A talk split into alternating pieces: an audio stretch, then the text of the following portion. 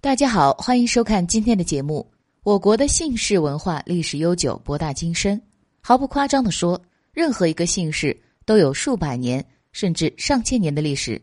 我们日常生活中比较常见的，也就是被列入百家姓中的那些姓氏，大部分都有两千年的历史，有的甚至能追溯到远古的黄帝时期。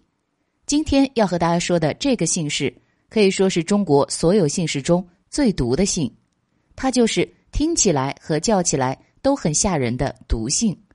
有人就问了：谁会愿意和毒先生、毒太太打交道呢？第一个姓毒的人为什么会给自己起这样一个姓呢？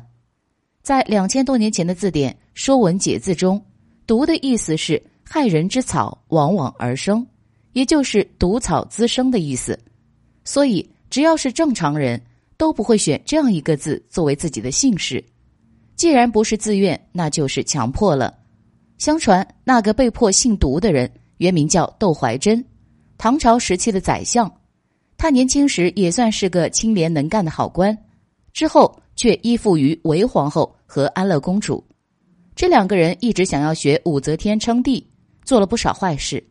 窦怀珍为了讨好他们，还娶了韦皇后的妈妈做老婆。之后，李隆基发动政变。韦皇后母女被杀，窦怀真杀妻请罪，保住了性命。可他一转身，又和太平公主结成党羽，试图谋害李隆基。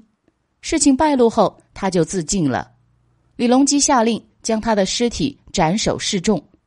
因为“窦”和“毒”的发音很相似，所以唐玄宗便让窦怀珍的子孙全部改姓“毒”，让他们世世代代。都为窦怀真的谋逆行为忏悔。